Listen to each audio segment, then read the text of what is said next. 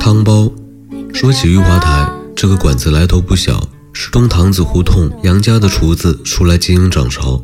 他的手艺高强，名作很多，所做的汤包是故都的独门绝活。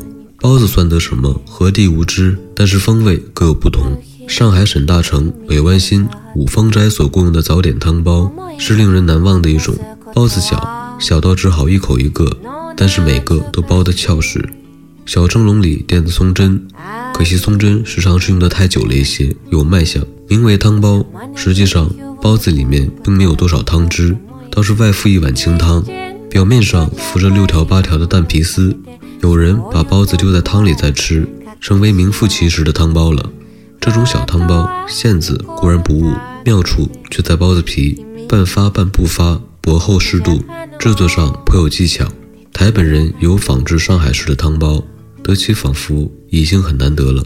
天津包子也是远近驰名的，尤其是狗不理的字号十分响亮。其实不一定要到狗不理去，搭平津火车一到天津西站，就有一群贩包子的，高举笼屉到车窗前，伸胳膊就可以买几个包子。包子是扁扁的，里面却有比一般为多的汤汁，汤汁中有几块碎肉葱花。有人到铺子里吃包子才出笼的，包子里的汤汁曾有烫了几倍的故事。因为包子咬破，汤汁外溢，流到手掌上，一举手乃顺着胳膊流到脊背，不知道是否真有其事。不过天津包子确实汤汁多，吃的时候要小心，不烫到自己的脊背，至少可以溅到同桌食客的脸上。相传的一个笑话：两个不相识的人聚一张桌子吃包子，其中一位一口咬下去，包子里的一半汤匙直飙过去，把对面客人喷了个满脸花。肇事的这一位并未觉得，低头猛吃。对面那一位很沉得住气，不动声色。唐官在一旁看不下去，赶快拧了一个热手巾把送了过去。可许曰：“不忙，他还有两个包子没吃完嘞。”玉华台的汤包才是真正的含着一汪子汤，一笼屉里放七八个包子，连笼屉上桌，热气腾腾。包子底下垫着一块蒸笼布，包子扁扁的塌在蒸笼布上。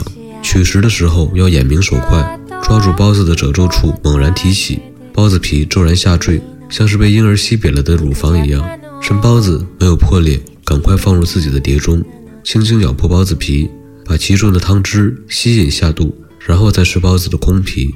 没有经验的人看着笼里的包子，不怕烫手，又怕弄破包子皮，犹犹豫豫，结果大概是皮破汤流，一塌糊涂。有时候堂官代为抓取，其实吃这种包子，其乐趣一大部分就在那一抓一吸之间。包子皮是烫面的。比汤面搅的面还要稍硬一点，否则包不住汤。那汤原是肉汁冻子打进肉皮一起煮成的，所以才能凝结成为包子馅儿。汤里面可以看见一些碎肉渣子，这样的汤味道不会太好。我不大懂，要喝汤为什么一定要灌在包子里，然后再喝。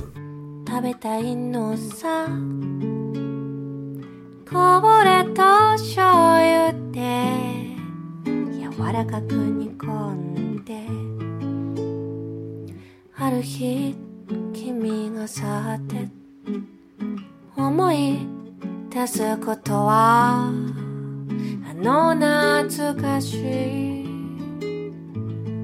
味なのさ。玉ねぎ牛肉豚肉でもいい。人参とじゃがいもを炒めて醤油とコーラは隠し味なのさ。